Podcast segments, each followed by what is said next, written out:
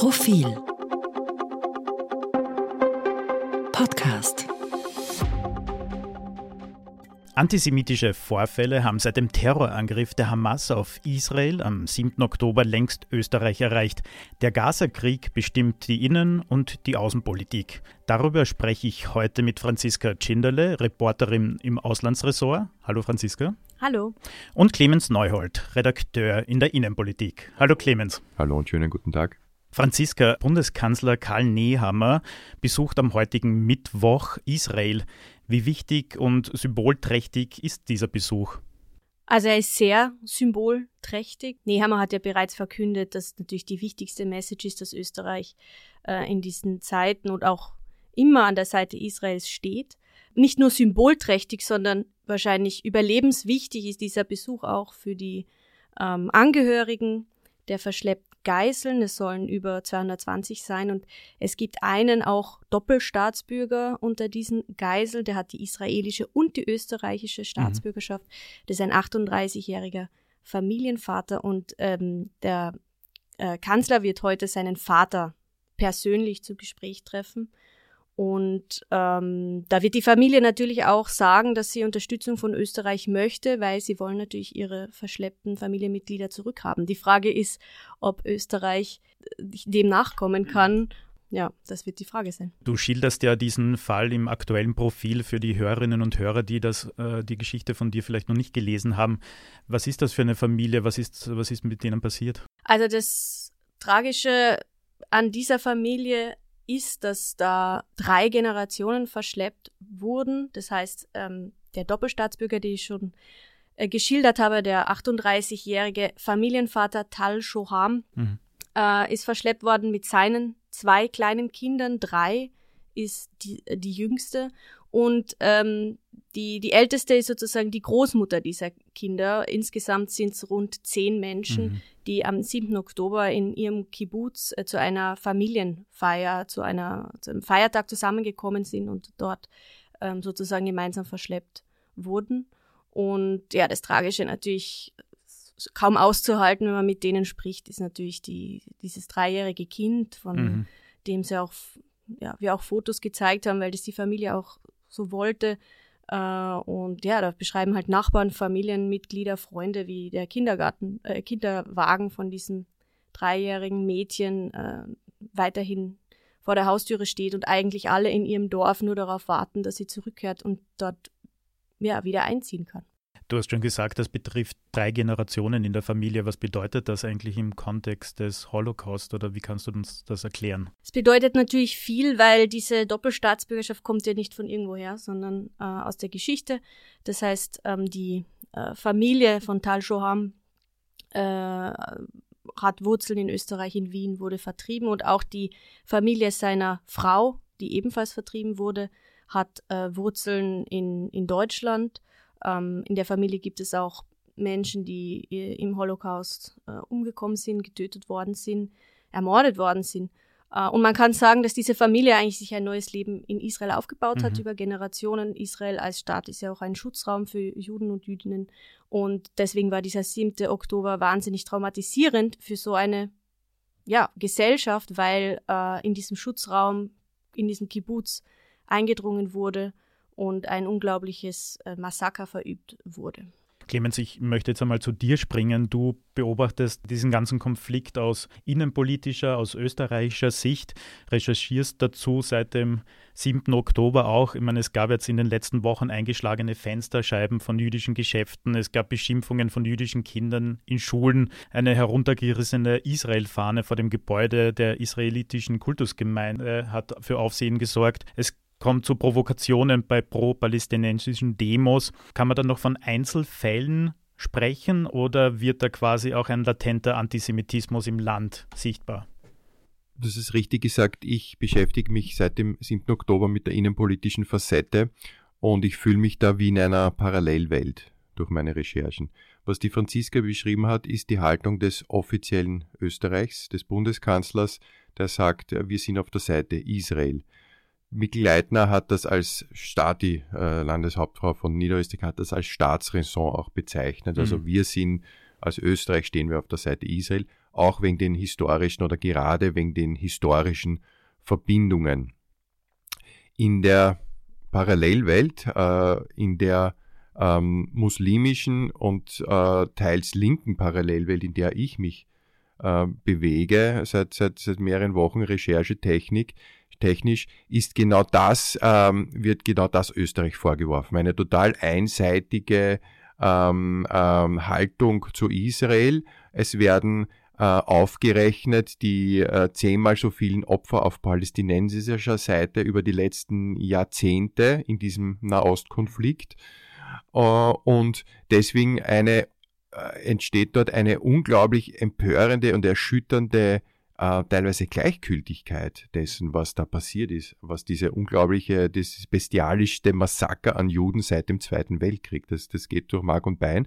Und wir haben uns jetzt aber mit Menschen zu tun äh, aus dem muslimischen Raum, die deren Bezugspunkt zu Israel und den und Juden nicht der Holocaust ist, ja, die sagen, das ist eure Sache, das waren wir nicht, sondern für die ist Israel eine Besatzungsmacht. Für sie ist Israel, äh, sind Israel sind Soldaten, sind Besatzer und die sind sich emotional auf, äh, auf, der, auf der Seite der palästinensischen Opfer.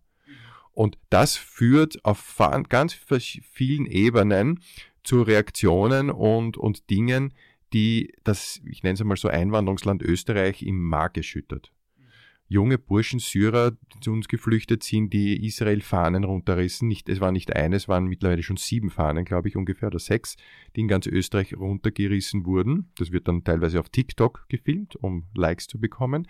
In Schulen, ähm, in Schulen äh, wird äh, auf Gängen Free Palestine gerufen. Äh, es wird Jude als Schimpfwort verwendet es sind Lehrer, die, die, mit denen ich gesprochen habe, die das komplett überfordert, weil sie mhm. nicht wirklich wissen, wie sie damit umgehen. Ähm, das ist die eine Seite. Die andere Seite möchte ich auch noch kurz ansprechen. Ähm, und zwar der sogenannte linke Antisemitismus. Da haben wir es mit Leuten zu tun, die seit Jahrzehnten für Palästina kämpfen, weil für sie Palästinenser die armen Unterdrückten sind und Israel die mit USA gemeinsame Sache machenden Imperialisten sind. Und auch das, beide Dinge, äh, erklären, diese fehlende Empathie, die, die, dessen, was, was die Franziska auch beschrieben mhm. hat, an, anhand von einer Person, anhand von einer Familie, anhand von zehn Personen, es sind Hunderte und es sind äh, 1400 Leute getötet worden auf, auf bestialischste Weise. Das übertrifft das, was der Yes gemacht hat. Das ist unsere Wahrnehmung. Gleichzeitig haben wir eine parallele Wahrnehmung. Also wenn man von Parallelgesellschaft sprech, spricht, mhm. was oft übertrieben wird. Aber in diesem Fall, was die Wahrnehmung Israels betrifft und dessen, was da passiert ist, haben wir eine Parallelgesellschaft auf muslimischer, auf, auf linker Seite, äh, in kleinen Rahmen muss man sagen, auf linker Seite, bei muslimischer Seite leider äh, deutlich stärker. Ähm, das müssen wir angehen, das müssen wir sehen, da möchten wir hin, müssen wir hinleuchten. Und das, das probiere ich gerade aktuell. Also wie du auch im, im aktuellen Profil beschreibst, das äh, wird natürlich auch äh, in erster Linie dann auch in den Klassenzimmern sichtbar. Und du hast auch schon das Lehrpersonal angesprochen. Kriegen die da aktuell schon Unterstützung aus der Politik? Wie wird da, sind die überhaupt vorbereitet auf solche Diskussionen und solche Konflikte? Also auch etwas, was die Franziska sicher gut kennt aus, aus ihren Recherchen von der anderen Seite, aber auch aus den Kommentaren, die man bekommt die Lehrer sehen sich einer übermächtigen Konkurrenz durch Social Media ausgesetzt, konkret TikTok. Mhm. Diese Videos, wenn man sagt, wenn man erste Linie auf palästinensische Opfer schaut, dann kriegt man nur diese Videos dessen mit, was in Gaza jetzt passiert, durch israelische Bomben. Das emotionalisiert, das macht, erzeugt einen völlig einseitigen Blick. Und mit diesem Blick den man auch verstärkt kriegt durch die, die Haltung der Eltern, der Brüder, der Cousins und so weiter, äh, sitzt man dann im Klassenzimmer und da soll dann die Lehrerin, der Lehrer dann sagen, ja, das sind die Wurzeln des Nahostkonflikts und das, das, das war ein Terroranschlag. Hamas ist eine Terrororganisation, das ist offiziell auch so anerkannt in der EU. Das ist eine Riesenherausforderung. Das sind aber auch einfach Schüler teilweise, wir reden von sogenannten Brennpunktschulen mhm. auch, wo das sprachlich auch teilweise schwer ist zu folgen, die sind gar noch nicht richtig angekommen sind, auch wegen dem Lockdown und so weiter. Also das ist eine Riesenherausforderung. Die Politik macht zwei Sachen. Sie sagt, ihr müsst das thematisieren, das ist jetzt eure Aufgabe, redet darüber. Die Schule ist da quasi die, die, die, die Vorfront dessen, was gesellschaftliche Aufklärung betrifft. Hm. Die Vorfront der Verfassung so. so. So gesehen, genau, ja. Also die Lehrer sollen es richten und sie stellen auch Material zur Verfügung. Äh, ähm, es bräuchte ganz was anderes. Es bräuchte quasi Entschuldigung, die martialische Rhetorik, aber schnelle Eingreiftruppen von Leuten, die das gut können, die nicht dann am nächsten Tag wieder in der Schule sitzen, sondern die zugezogen werden, die einen Schwerpunktunterricht machen mit diesen Schülern, mit diesen Schülern, empathische Menschen, aber auch klare Menschen, die Tacheles reden und die die Lehrer ein bisschen aus der Verantwortung da rausnehmen oder quasi von dieser direkten Konfrontation und Überforderung. Wie, wie können da eigentlich auch die Eltern gefordert werden? die Eltern müssen gefordert werden. Also es gibt einen Vorschlag vom, vom NEOS Bildungsstadtrat Christoph Wiederkehr, den ich sehr gut finde. Äh, Wenn es was gibt, wo der Lehrer sagt, das geht nicht, haben die Eltern anzutreten. Entschuldigung wieder den klaren Ton, aber diese Zeiten. Und wenn sie nicht kommen, dann gibt es eine Verwaltungsstrafe. Das ist eine Forderung der NEOS. Ähm, die finde ich natürlich nicht beim ersten Mal, sondern beim dritten, vierten Mal. Aber die Eltern müssen mitmachen. Es ist eine echt schwierige Phase, in der das Einwanderungsland mhm. Österreich gerade steckt. Äh, da müssen jetzt wirklich alle aufgewacht sein, alle an einem Strang ziehen, ähm, weil das müssen wir einfangen. In Wahrheit ist es wichtig, dass man einfach aus diesem Tunnelblick äh, rauskommt oder diesen Algorithmen auch. Äh, also, dass einem beim Scrollen wirklich nur ähm, das Leid der einen Seite angezeigt wird ich merke das ja bei mir selber, wenn ich Medien konsumiere, ähm, wie wichtig mir das ist, Stimmen auch jetzt aus Gaza zu hören. Ähm, unkommentierte Stimmen, einfach nur Stimmen, die, die erzählen, äh, dass sie eine halbe Flasche Wasser am Tag bekommen und sich nicht sicher sein können, ob sie das überhaupt trinken können, äh, dass ihre Kinder krank werden, dass sie nicht mehr wissen, wohin sie überhaupt gehen können dass sie ihre Handys nicht aufladen können und dadurch auch nicht mal Zugang haben zu den Nachrichten äh, der israelischen Armee, wo wann äh, gebombt wird. Es ist wichtig, sich das alles ähm, anzuhören, aber ich merke auch, wie emotionalisiert die Situation gerade ist, auch uns Journalistinnen, ähm, da wird dann herangetragen, warum hast du, Franziska, diese Familie mhm. porträtiert? Mhm. Warum hattet ihr in der Ausgabe niemanden aus Gaza? Was gar nicht stimmt, weil eine Seite weiter äh, hat mein Kollege Robert Reichler mit äh, einer Frau äh, aus Gaza gesprochen, die äh, ihr Kind erwartet, auf der Flucht ist. Also man merkt, dass auch die Journalisten, auch die Medien in diese Debatte hineingezogen werden. Uns wird natürlich auch vorgeworfen, ein einseitiges Bild zu vermitteln, ähm, was ich nur, also was ich natürlich nicht bestätigen kann. Ich möchte jetzt noch mal kurz eine Ebene höher gehen. Und auch in Österreich wurde ja die Terrorwarnstufe erhöht. Wie darf man das werten, dieses Vorgehen? Nicht zu alarmiert. Es handelt sich nicht um eine konkrete Bedrohungslage, sondern um eine erhöht abstrakte Bedrohungslage. Das hat damit zu tun, dass Hamas, aber natürlich auch der Iran, der stark hinter Hamas steht, und Hisbollah, ähm, danach trachtet, den Konflikt zu internationalisieren also Menschen in der ganzen Welt anzuhalten, aktiv zu werden, ganz konkret mit Anschlägen. Also das ist, kennen wir schon vom IS, vom Islamischen Staat, der das wirklich ganz gezielt gemacht hat, sogenannte einsame Wölfe mhm. zu aktivieren. Ja. Das sind Menschen, die radikalisiert sind, äh, waren äh, äh, oder erst werden, ähm, sogenannte Gefährder, die es ja äh, gibt ähm, oder die sich jetzt radikalisieren, weil das, was die Franziska beschrieben hat, das ist extrem. Mhm. Wenn du hauptsächlich TikTok konsumierst, und das ist eine wirklich große Anzahl ähm, an, an, an, vor allem Jugendlichen, aber nicht nur Jugendlichen, die in erster Linie ihre, ihre Information dort beziehen, dann kriegst du so einen einseitigen Blick. Also da muss man froh sein über jeden, der sich da nicht mhm. radikalisiert, sage ich schon mal. Und ähm, das erhöht natürlich insgesamt die Wahrscheinlichkeit, dass was passiert. Das muss man einfach so sagen. Und es ist konkret schon in Deutschland ein Gefährder davon abgehalten worden, mit einem LKW in eine, in eine Pro-Israel-Demonstration zu fahren. Also da ist wirklich, äh, mhm. das kann bei uns, so ehrlich muss man sein, jederzeit auch passieren. Da ist eine extreme Wachsamkeit gefragt. Nur es ist jetzt nicht so, dass, dass man, dass man äh, ganz konkrete Hinweise mhm. hat. Ähm, diese erhöhte Terroranstufe dient auch dazu, dass das insgesamt mehr Backing ist äh, für, für die Sicherheitsbehörden auch auch Gefährder besser zu überwachen, mhm. jüdische Einrichtungen besser zu bewachen, Versammlungen besser zu überwachen. Franziska, vielleicht noch kurz abschließend. Die Hamas hat jetzt ja kürzlich auch zwei Geiseln freigelassen. Jetzt wird aber auch erst so das abscheuliche Ausmaß dieses Terrorangriffs vom 7. Oktober sichtbar.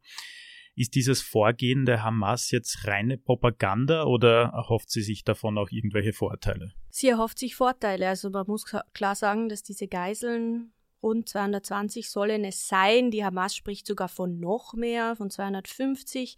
Ähm, ein Faustpfand sind. Also man hat die bewusst mitgenommen, um einerseits Bilder äh, in der gesamten Bevölkerung mhm. auch zu, also zu entsenden, aber auch dann die Familien mit wirklich furchtbarsten Methoden unter Druck zu setzen. Also diese Familien der Geiseln haben Nachrichten bekommen, mit, mit, mit Videos, mit Fotos. Sie haben Anrufe bekommen. Auch die Familie, über die wir eingangs gesprochen mhm. haben, am Anfang des Gesprächs, die äh, der Kanzler heute trifft, ähm, auch die hat angerufen, hat das geschafft, ein Handy der Verschleppten zu, zu orten. Und ähm, da hat angeblich ein, ein Hamas-Kämpfer abgehoben und nur den Namen eines israelischen Soldaten genannt, der einst gekidnappt wurde und für den 1000 palästinensische Häftlinge mhm. damals als, als Gegenleistung freigelassen worden sind. Das heißt, um es kurz zu sagen, natürlich erhofft man sich, erwartet man sich äh, von Seiten der Hamas etwas für diese Geiseln. Man weiß auch, dass man den Druck auf die äh, israelische Regierung mit diesen Geiseln massiv erhöhen kann. Es gibt ja ständig auch Proteste, es gibt äh, so ständig Interviews mit, ähm, mit Familien von Geiseln im israelischen Fernsehen ähm, die wenden sich an ausländische Medien, mhm. die stellen ganze Teams zusammen, äh, die das in verschiedenste Sprachen übersetzen, auch uns zur Verfügung stellen. Das heißt, ähm, hier wird man wahrscheinlich sehr kalkuliert vorgehen.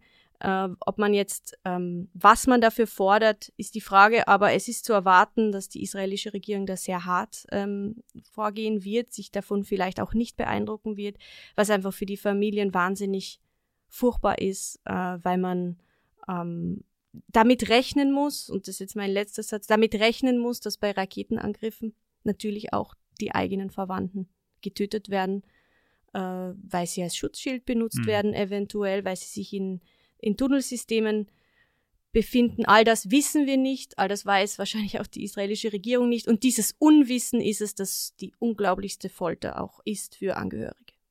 Liebe Franziska, lieber Clemens, vielen Dank für diesen wichtigen Einblick in eure Recherchen. Liebe Hörerinnen, liebe Hörer, vielen Dank fürs Zuhören. Ich äh, denke und befürchte, es wird nicht der letzte Politik-Podcast zu diesem Thema sein. Danke, Clemens.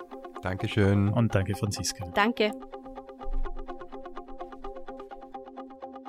Mehr zum Thema auf Profil.at.